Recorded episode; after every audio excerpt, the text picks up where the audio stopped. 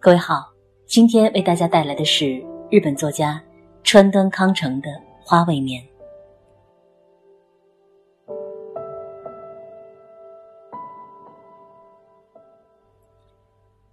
我常常不可思议的思考一些微不足道的问题。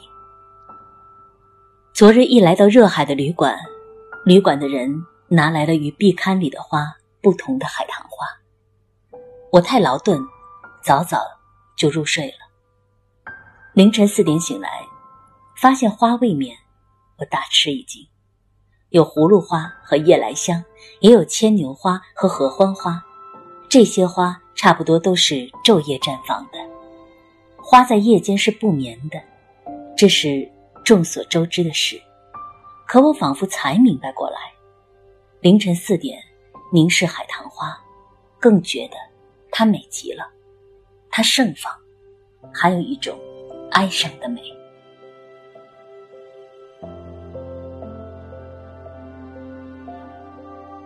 花未眠，这众所周知的事，忽然成了新发现花的机缘。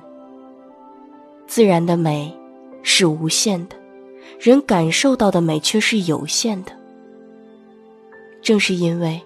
人感受美的能力是有限的，所以说人感受到的美是有限的，自然的美是无限的。至少人的一生中，感受到的美是有限的，是很有限的。这是我的实际感受，也是我的感叹。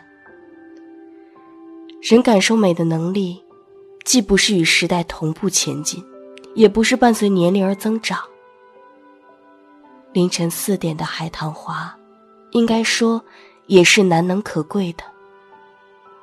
如果说一朵花很美，那么我有时就会不由得自语道：“要活下去。”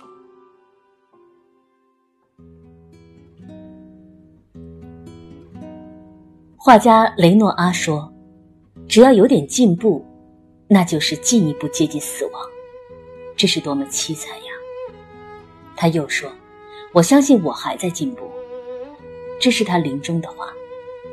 米开朗基罗临终的话也是：“事物好不容易如愿表现出来的时候，也就是死亡。”米开朗基罗享年八十九岁。我喜欢他的用石膏套制的脸型。勿宁说：“感受美的能力发展到一定程度。”是比较容易的，光凭头脑想象是困难的。美是邂逅所得，是亲近所得，这是需要反复陶冶的。比如，唯一一件的古美术作品，成了美的启迪，成了美的开光，这种情况确实很多。所以说，一朵花也是好的。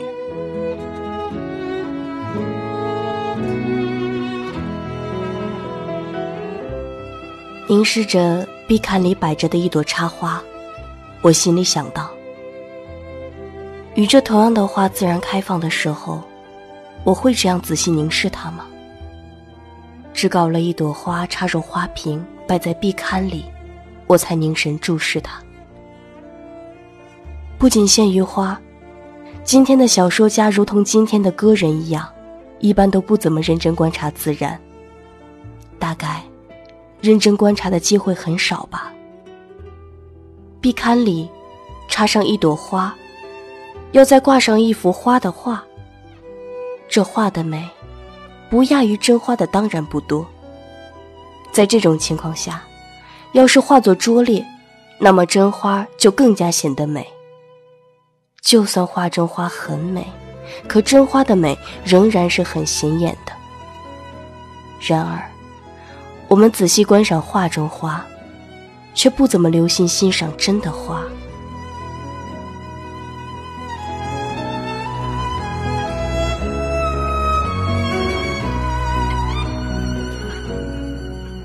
李迪、钱顺举也好，宗达、光林、豫州以及古静也好，许多时候，我们是从他们描绘的花画中领略到真花的。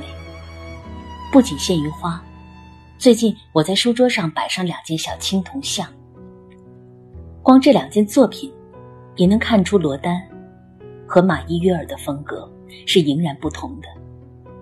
从罗丹的作品中可以体味到各种的手势，从马伊约尔的作品中，则可以领略到女人的肌肤。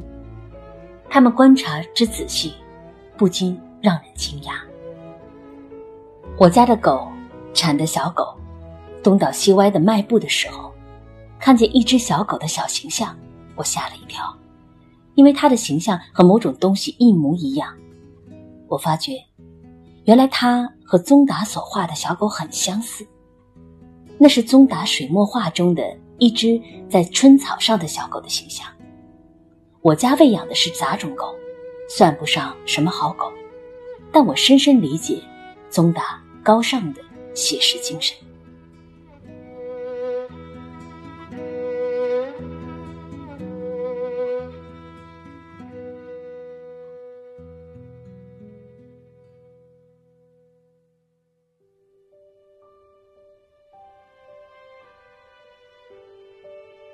去年岁末。我在京都观察晚霞，就觉得它同长次郎使用的红色一模一样。我以前曾看见过长次郎制造的称之为“西木”的名茶碗，这只茶碗的黄色带红柚子，的确是日本黄昏的天色，它渗透到我的心中。我是在京都仰望真正的天空，才想起茶碗来的。观赏这只茶碗的时候。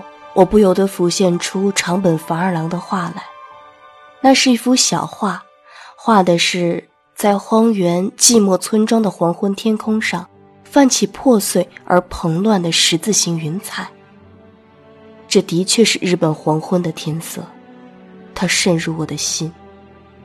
长本繁二郎画的霞彩，同长次郎制造的茶碗的颜色都是日本色彩，在日暮时分的京都。我也想起了这幅画，于是，法二郎的画、长次郎的茶碗和真正黄昏的天空，三者在我心中相互呼应，显得更美了。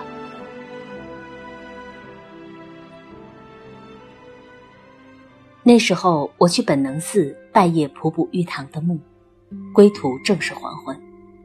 翌日，我去蓝山观赏。赖山羊刻的玉堂碑。由于是冬天，没有人到蓝山来参观。可是我却第一次发现了蓝山的美。以前我也曾来过几次，作为一般的名胜，我没有很好的欣赏它的美。蓝山总是美的，自然总是美的。不过有时候这种美，只是某些人看到罢了。我只发现花未眠，大概也是我独自住在旅馆里，凌晨四时就醒来的缘故吧。